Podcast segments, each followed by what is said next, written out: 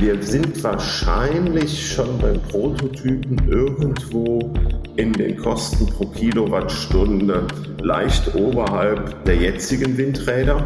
Ist aber ein Prototyp wohlgemerkt, wo sämtliche Entwicklungskosten, sämtliche Probleme und ähnliches eingepreist sind. Und die Berechnungen sagen, dass man irgendwo schon bei 10, 15 Stück Serienproduktion dann bei 4 Cent die Kilowattstunde landen könnte. Das wäre natürlich spannend. Dann ist man deutlich unterhalb dessen, was derzeit aufgerufen wird, wohlgemerkt onshore.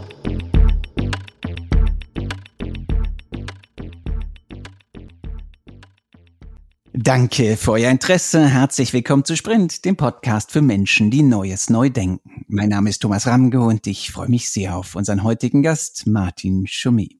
Martin ist Geschäftsführer der Firma Beventum, die mit einem Riesenwindrad die Energie in sogenannten Höhenwinden ernten möchte.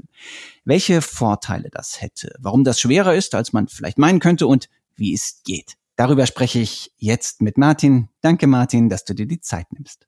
Ja, mache ich doch gerne. Fangen wir heute mal nicht mit der Technologie an, sondern mit der Meteorologie. Äh, was sind Höhenwinde und ähm, ja, ab welcher Höhe und was zeichnet diese Höhenwinde aus? Gut, wir versuchen mal Höhenwind zu definieren und sagen mal, das ist grob der Wind jenseits der 200 Meter Höhe. Und was den auszeichnet, ist, die mittlere Windstärke ist höher.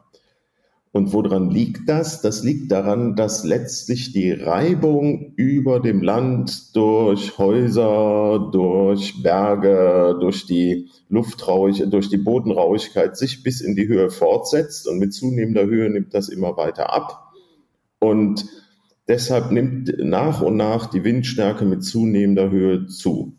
Das ist auch der Grund, weshalb im Vergleich zum Wind an Land der Offshore-Wind stärker ist. Da gibt es halt keine Reibung über dem Meer. Verstehe. Und ähm, gleichzeitig ist es ja auch so, dass er vermutlich nicht nur stärker bläst, sondern auch stetiger, oder?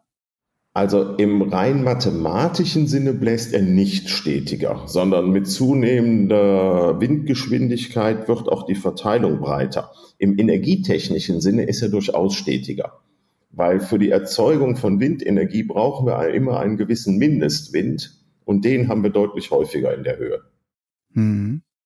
Und ähm, was bedeutet das für die Ener Möglichkeit, die Energie dann zu ernten in dieser Höhe?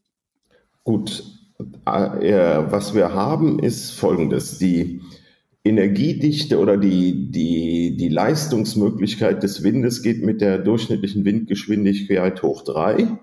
Gegenläufig ist die abnehmende Luftdichte in der Höhe.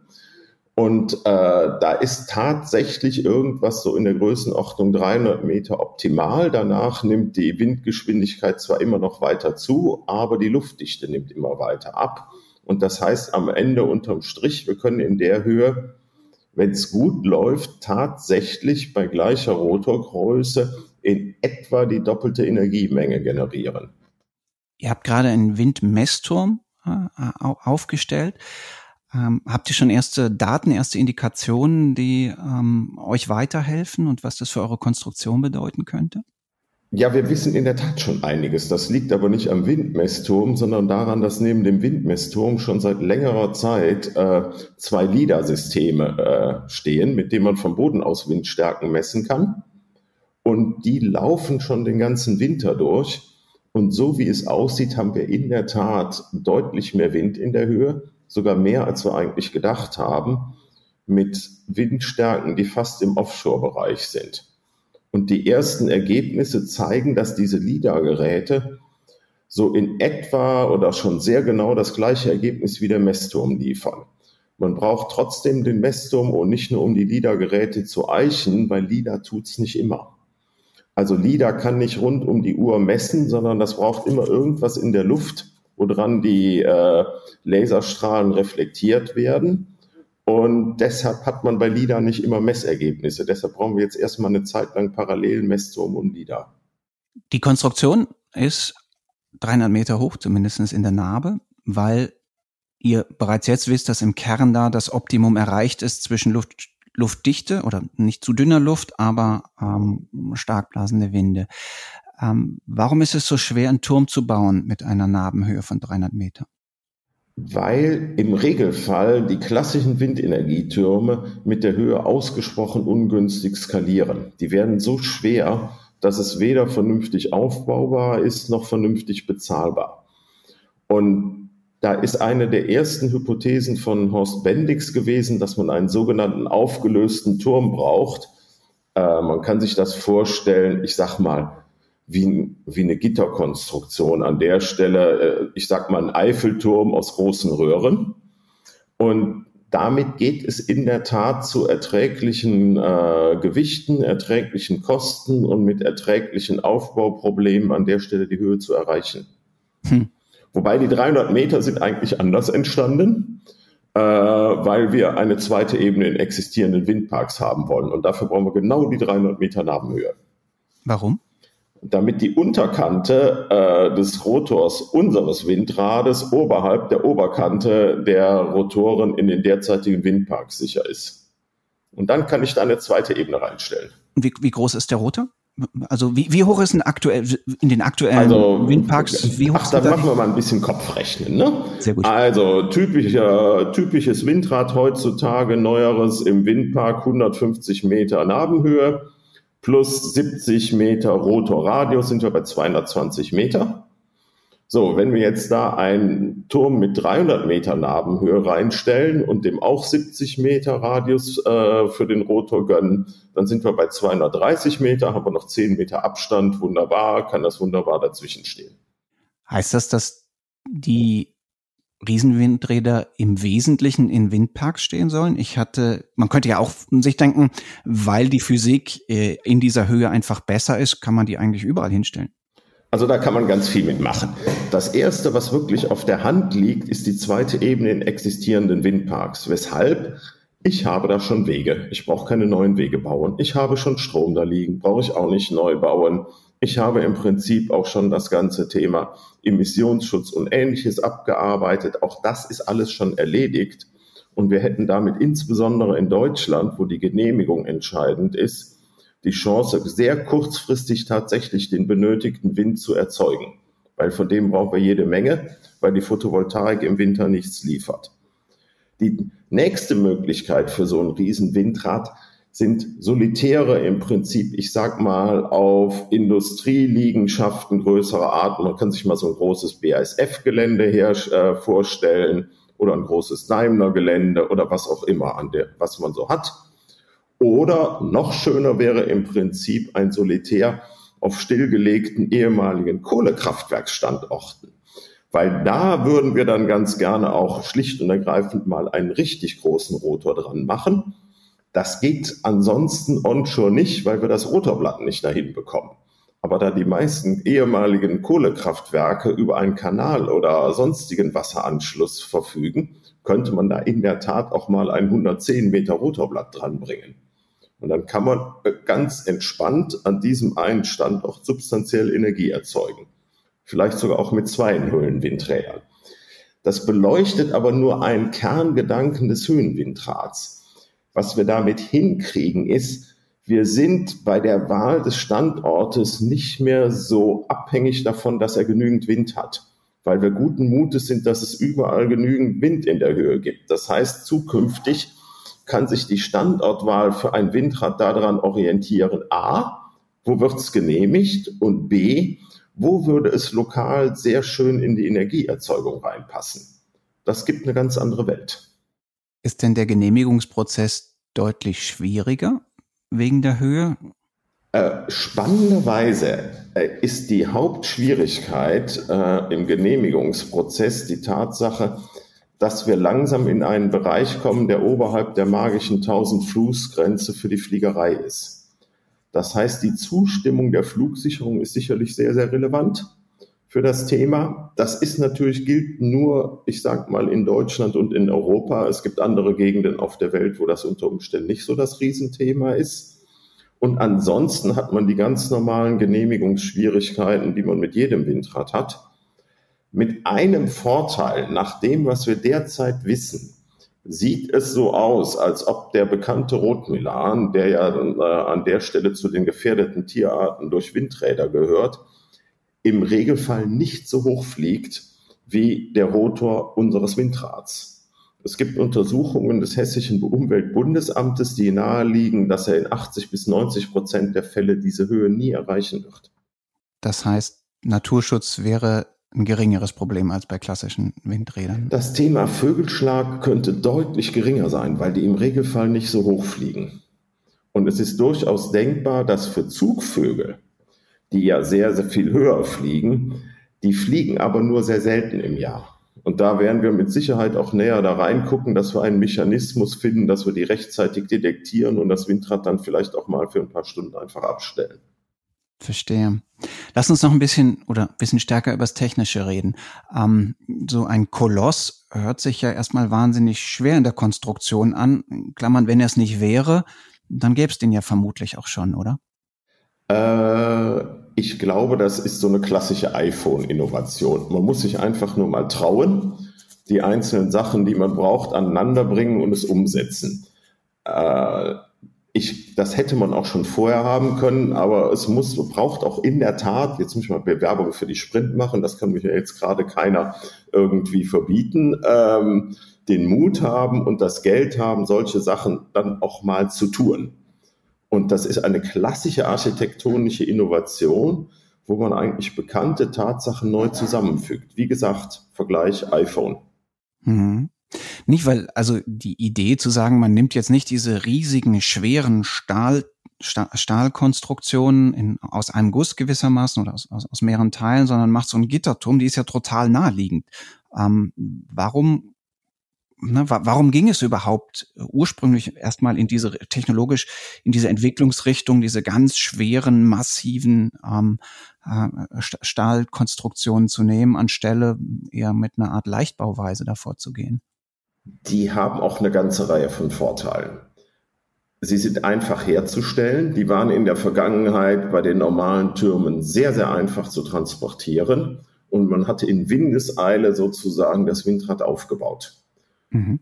Äh, das ist schon ein Riesenvorteil bei den klassischen Konstruktionen, die man da hat. Hinzu kommt, ich habe innen drin einen geschützten Raum, wo man hoch und runter klettern kann, äh, wo die Kabel liegen. Und es ist auch viel, viel einfacher zu berechnen als so ein Gitterturm. Verstehe. Das ursprüngliche Design stammt von Horst Bendix. Du hast den Namen ja eben, eben schon genannt. Ähm, einem Konstrukteur aus, ursprünglich aus, äh, aus der ehemaligen DDR, der da eben mit so Leichtbaukonstruktionen, glaube ich, so Baggerkonstruktionen und sowas gebaut hat, also dem, dem, dem, dem recht nah war. Der hatte sich ja auch überlegt, dass es ganz sinnvoll ist, bei so einem hohen Turm den Generator nicht oben in die Narbe zu bauen, sondern runter auf den den Boden zu setzen und mit so einer Art gigantischen Fahrradkette anzutreiben. Äh, ich glaube, im jetzigen Entwurf ist das nicht mehr vorgesehen. Ähm, kann das sein, dass das wiederkommt oder ist das gar nicht nötig oder wie sind da gerade die Überlegungen? Okay, da, da, sollte man mal zehn Sekunden abstrahieren. Also erstens, woraus Bendix vollkommen recht hatte, ja, wir brauchen unbedingt den Höhenwind und wir brauchen mindestens 250 Meter Nabenhöhe. Da sind wir noch höher gegangen.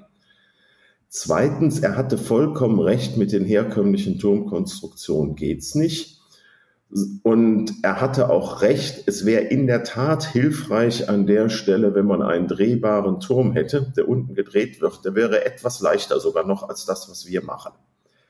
Der wäre im Moment nur wahrscheinlich nicht genehmigungsfähig, weil ich komme dann unten auf Drehkreis äh, Durchmesser von 100 Metern.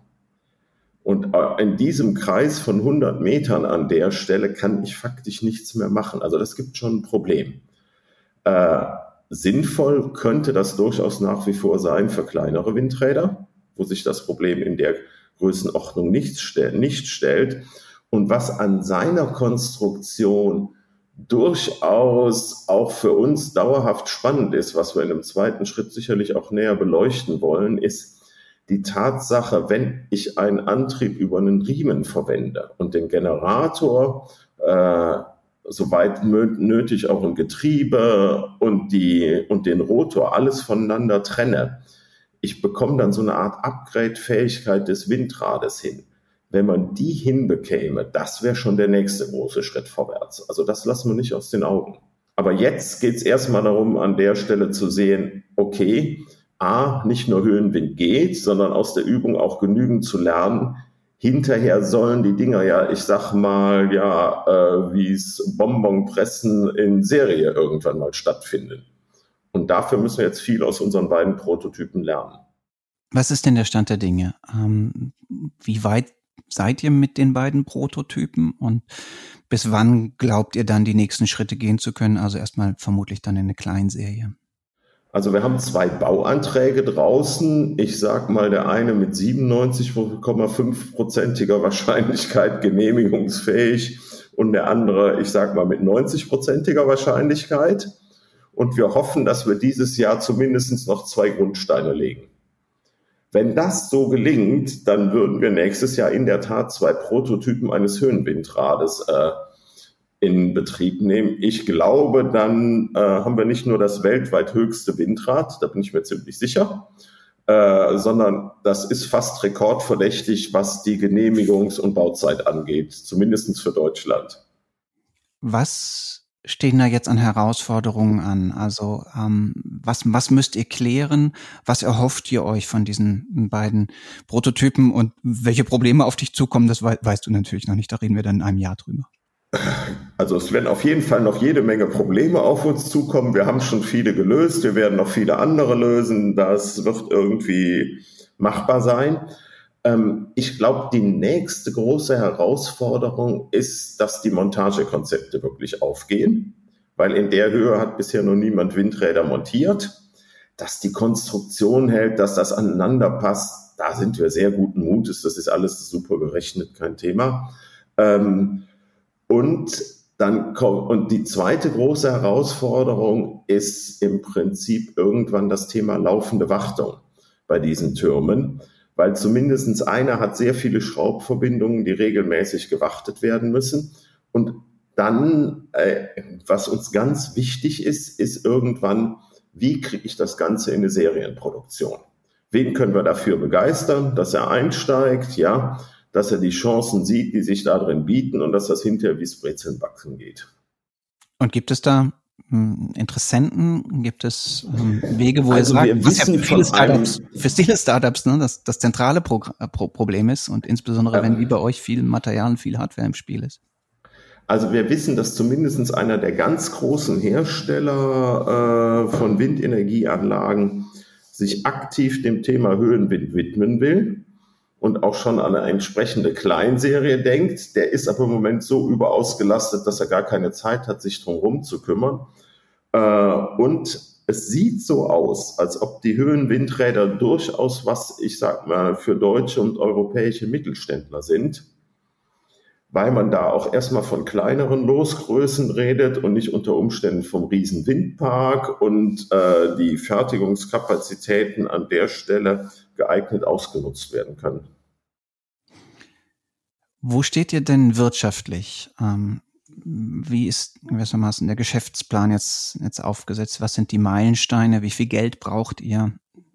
Wenn jetzt nicht irgendwie vielleicht der, der, der große Mittelständler mit den ganz tiefen Taschen vorbeikommt und sagt, ah, prima, die, die, hole ich mir das Team? Also wir werden mit unserem Budget auskommen. Da sind wir recht äh, zuversichtlich. Das ist so mehrfach zweistellig. So, und wir sind wahrscheinlich schon beim Prototypen irgendwo in den Kosten pro Kilowattstunde leicht oberhalb der, der jetzigen Windräder, ist aber ein Prototyp wohlgemerkt, wo sämtliche Entwicklungskosten, sämtliche Probleme und ähnliches eingepreist sind. Und die Berechnungen sagen, dass man irgendwo schon bei 10, 15 Stück Serienproduktion dann irgendwie bei 4 Cent die Kilowattstunde äh, landen könnte. Das wäre natürlich spannend. Dann ist, ist man deutlich unterhalb dessen, was derzeit aufgerufen wird, onshore, wohlgemerkt onshore. Dafür kann ich sie natürlich dann auch hinterher überall hinstellen, wo sie wirklich gebraucht werden. Ja, aber das äh, hört sich dann ja im Grunde nach einem Selbstläufer an. Also in dem Moment, wo ich so günstig Windstrom und das auch noch kontinuierlich produzieren kann, ähm, dann müsste das ja eigentlich schon die Sache gegessen sein. Ne? Also das, das Ding Ein Selbstläufer wird es erst dann, wenn das Ganze erfolgreich in eine Serienproduktion überführt wird. Und wenn die, die großen Player auf dem Markt oder die fortschrittlicheren Mittelständler da einsteigen und sagen, ja, wir bauen genügend Anlagen davon. Oder wir sind offen für ein neues Geschäftsmodell, wo in Zukunft der Turm bereitgestellt wird, ich sage mal vom lokalen Stahlbauer oder vom lokalen Bauunternehmen und dann rückt der Turbinenhersteller an und setzt die Turbine nur noch drauf. Es gibt eine ganz andere Welt, die wahrscheinlich insbesondere für kleinere Turbinenhersteller Chancen bietet, die sie vorher nicht hatten. Spannend, spannend. Positives Szenario, ne? Was passiert jetzt? Wann, wann, wann kommt die Kleinserie? Wann in einem positiven, optimistischen Blick? Wann glaubst du, wäre ähm, es, es möglich, dass man dann auch Dutzende Stückzahlen raushauen kann, vielleicht Hunderte? Ach, die erste Kleinserie könnte durchaus äh, entstehen im Rahmen eines sogenannten Hybridkraftwerkes. Unten Freiflächen-Photovoltaik, eine Ebene normale Windräder, eine Ebene Höhenwindräder. Das liefert schon relativ kontinuierlich übers Jahr Energie. Das, also mit äh, viel mit Dunkelflaute ist da nicht mehr. Also da braucht man maximal noch irgendwie fünf, sechs Tage Speicher, um über das ganze Jahr hinweg Energie zu haben. Das wäre der geeignete Anlass für eine erste Kleinserie. Und das ist gar nicht so weit weg, das Thema. Das könnte tatsächlich noch in den fünf Jahren, die die Viventum hat, angegangen werden. Und dann wäre der Schritt in größere Serien. Dann ist man jetzt lieber, glaube ich, wirklich so weit, dass auch mal eine größere Serie kommt, ja.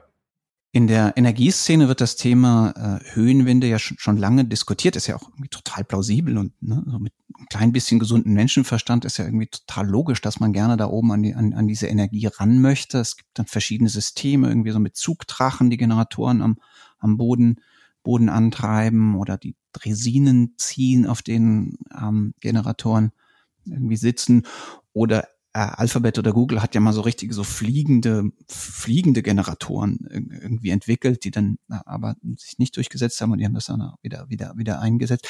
Ihr habt euch ja vermutlich äh, all diese Systeme äh, angeschaut. Warum seid ihr dann doch wieder beim Windrad gelandet? Also wir hatten niemals vor, das Höhenwindrad jetzt irgendwie durch ein Energy Kite oder sowas zu ersetzen. Äh, aber angeguckt haben wir sie uns trotzdem. Äh, es gibt natürlich ein gewisses physikalisches Problem. Je höher ich komme, umso geringer ist die Luftdichte. Ohne dass die, der, die Windgeschwindigkeiten immer weiter zunehmen. Naja, aber die Kites fliegen ja auch in ungefähr 300 Meter Höhe. Das haben die ja schon auch verstanden, oder vielleicht 400? Ja, die möchten aber schon höher, ne? 300 Meter plus plus. Okay. Und äh, brauchen die auch, weil die sollen ja nicht abstürzen weil die würden ja auf Änderungen in der Windgeschwindigkeit unter Umständen auch nicht so glücklich reagieren. Faktisch muss man sagen, äh, von diesen Systemen, das Thema ist ja schon uralt, gibt es nichts, was in der Leistung in irgendeiner Form an Höhenwindrad rankäme oder an der, in der Energieproduktion. Also viel Leistung heißt bei denen 100 kW. Bei uns heißt viel Leistung irgendwann mal 7, 8 MW, Megawatt. Ne? Das ist dann mal fröhlich das 70 bis 80-fache. Äh, und die, und zu der Materialeffizienz dieser Systeme gibt es Berechnungen, und das ist das eigentlich Attraktive daran, äh, dass die höher sein kann als bei einem Windrad. Das ist das, was an den Systemen spannend ist. Der, der Flächenverbrauch am Boden ist gering, aber der Flächenverbrauch in der Höhe ist natürlich deutlich größer. Weil muss ja sehr, sehr große Bereiche oberhalb der 1000 Fuß Grenze sperren, damit so ein Energy Kite an der Stelle seinen Platz hat, äh, in dem er fliegen kann. Hm, die fliegen immer in so Achten, habe ich gesehen. Ne? Wobei ich glaube, die zielen, glaube ich, ja eh nicht so stark auf den deutschen und europäischen Markt. Die denken dann eher globaler. Wie global denkt ihr denn schon? Also wir denken sehr global, weil was wir hier haben, sind Sachen, die vor allen Dingen einen sehr, sehr hohen lokalen Fertigungsanteil für den Turm erlauben. Und die auch wunderbar passen eigentlich auf die ganze Welt.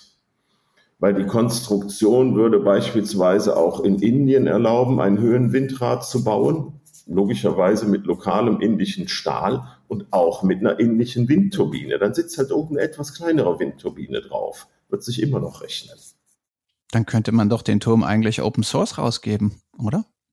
Ob das geht an der Stelle, dass man ihn wirklich Open Source macht, da müssen wir mal drüber nachdenken. Ich glaube, das ist so einfach, ist die Berechnung auch nicht. Also das ist nicht in dem Sinne, ich stelle da mal so einen Bauplan ins Netz und dann kann den jeder nachbauen.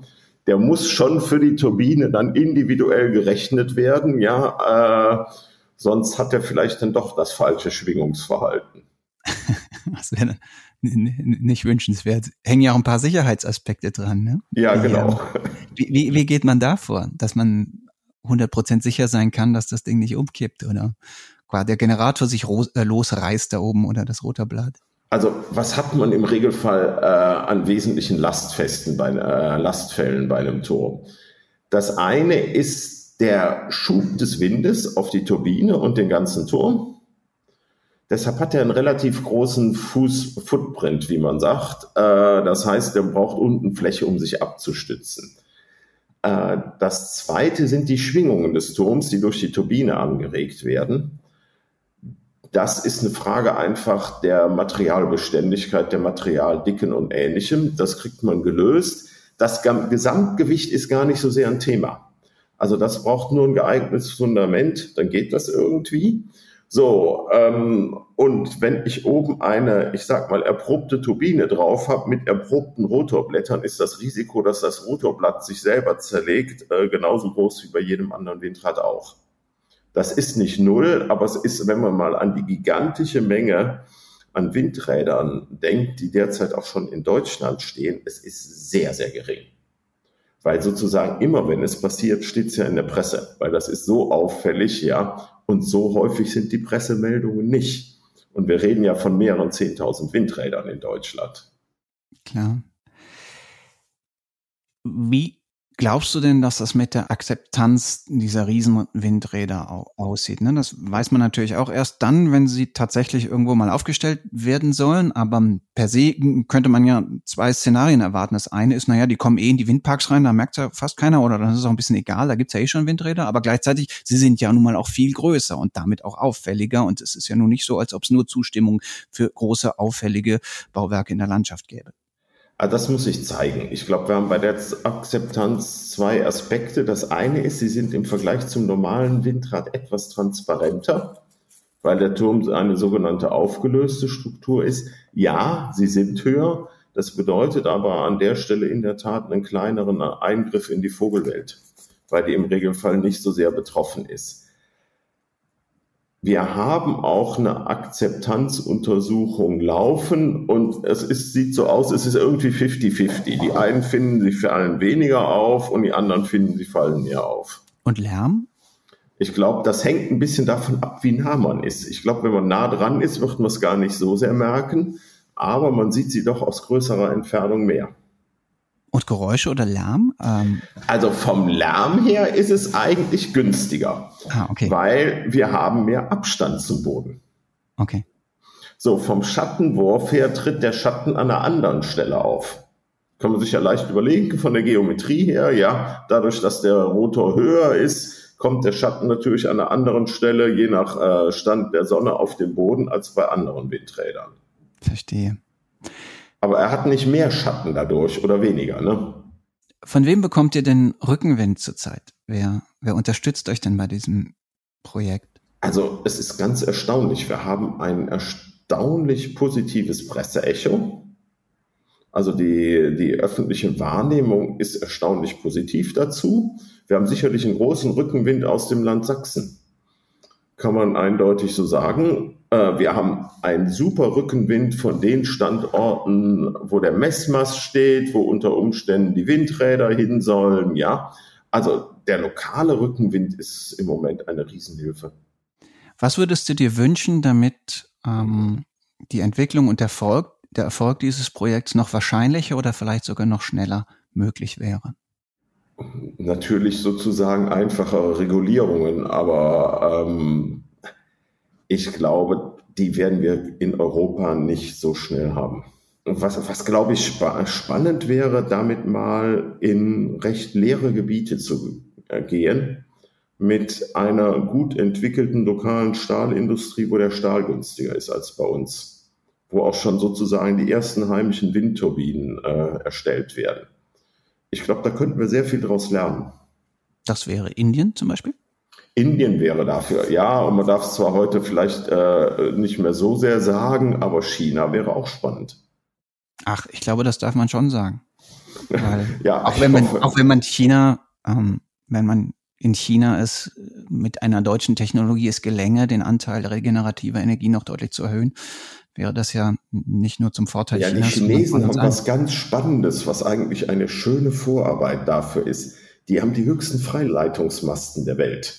Okay. Die sind über 400 Meter hoch und überspannen den Yangtze-Kiang. Und da hängt dann mehr als ein Kilometer Leiterseile dran, und zwar mehrere. Das heißt, die hätten schon ein paar Vorarbeiten für ein Höhenwindrad durchaus geleistet. Ne? Das war ehrlich gesagt meine erste Assoziation, als ich die Bilder gesehen habe. Das sieht ja im Grunde aus wie ein gigantischer Strommast. Ja. Und nicht nur Eiffelturm, sondern ja, wie, so, wie so ein Gittermast. Vielen Dank. Ähm, lass mich auch dir bitte noch die letzte Frage stellen, die ich allen unseren Gästen stelle, dass jetzt außer diesem Riesenwindrad, das du dir für die Zukunft wünschst, du uns noch bitte sagst, was deine quasi liebste Sprunginnovation für das Jahr 2050 wäre. Also in rund 30 Jahren, was würdest du dann am liebsten in der Welt sehen? Ich glaube, das intelligente Fenster, äh, was sich bei Dauerlüftung von selber schließt, das wird uns mal wirklich weiterhelfen. Das scheint mir aber doch nichts zu sein, was man ähm, erst im Jahr 2050 technisch hinbekommen könnte, oder? Das wird doch irgendwie etwas, da müsste noch nur mal jetzt sich mal jemand ein bisschen ransetzen, oder? Das ist, glaube ich, der Klassiker an der Stelle, wo jemand nicht nur sich ransetzen müsste, sondern auch noch die Betroffenen davon überzeugen muss an der Stelle, dass sie da mitgenommen werden und es verstehen. Ich glaube sozusagen, dass das beleuchtet zwei Aspekte einer Sprunginnovation. Es geht nicht nur um die Technik. Es geht auch darum, sozusagen, dass irgendjemand die Technik nutzt, ja, und überzeugt wird, dass es ihm was bringt. Aber das ist doch nicht so schwer in dem Fall. Ach, da müssen wir nur mal einmal eine beliebige Straße entlang gehen und mal gucken, wie viele Fenster da ständig auf Kipp sind. Und dann gucken wir mal mit dem, äh, mit dem wachen Auge, was denn oberhalb des Fensters an der wärmegedämmten Fassade ist. Die sieht manchmal so aus, als hätte es gebrannt. Da kondensiert die ganze Abluft aus dem Bad beispielsweise oben an der Fassade und die ist innerhalb kürzester Zeit mit, äh, mit Flechten, Pilzen und ähnlichem voll und die werden schön schwarz. Ja. Herrgott. Weil, äh, wie gesagt, die, die größte Sprunginnovation an der Stelle ist irgendwo auch immer, es den Leuten zu vermitteln äh, und dass jemand was davon hat und es gut findet. Das ist, glaube ich, fast wichtiger als die Technik. Verstehe. Nicht aus dem Fenster raus, äh, rausheizen. Das ist deine Sprunginnovation. Damit wäre das nächste Projekt, falls du jetzt mit dem äh, mit, mit, mit einem Riesenwindrad schneller vorankommst als erwartet, auch, glaube ich, schon gesetzt, oder? Äh, nee, das will ich nicht unbedingt machen. Das erscheint mir bei weitem zu schwierig. Das, das hinzubekommen, ist echt mühsam. Technisch zu einfach, ähm, technisch, soziologisch zu schwierig, Martin. Ganz, ganz vielen Dank. Ja, selbst technisch ist es viel schwieriger, als man denkt. Ach so? Ich dachte das nur. Warum, was ist daran schwierig? Naja, langsam. Also das Fenster braucht erstmal jede Menge Antriebe dafür.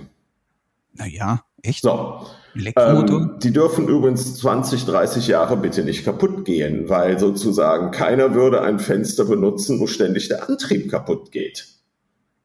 Okay hat keiner Lust drauf, dann brauche ich schon wirklich eine sehr, sehr intelligente Regelung, ja, die nicht einfach nur eine Temperatur im Raum misst, die muss auch wissen, sind Leute drin an der Stelle und alles datenschutzkonform, ja. Sie sollte idealerweise auch irgendwie auf dem Schirm haben, wie das Wetter in den nächsten Tagen wird. Äh, sie sollte auf dem Schirm haben, wie die Luftfeuchtigkeit ist. Kann man alles hinkriegen. Aber da braucht es eine ganze Menge an künstlicher Intelligenz für. Ja je. Martin, ganz, ganz vielen Dank für die Einsichten. Erstmal zum Windturm und zum Fenster, da reden wir dann in fünf oder zehn genau. Jahren vielleicht. Da reden wir mal in fünf oder zehn Jahren. Ich halte im Moment die Wette, dass wir dann immer noch jede Menge Fenster sehen, die auf Dauerlüftung eingestellt sind. Ach, ich glaube, da findest du niemanden, der dagegen wettet. Auch euch, liebe Hörerinnen und Hörer, ganz, ganz herzlichen Dank wie immer für eure Zeit und für eure Aufmerksamkeit. Wenn euch unser Podcast gefällt, dann freuen wir uns sehr, wenn ihr ihn abonniert, wenn ihr ihn mit Freundinnen und Freunden teilt und wenn ihr ihn in eurer Podcast-App bewertet. Produziert wurde diese Folge wie alle anderen auch von Max Zöllner. Vielen Dank, Max. In 14 Tagen, da kommt die nächste Episode und bis dahin gilt wie immer, bleibt neugierig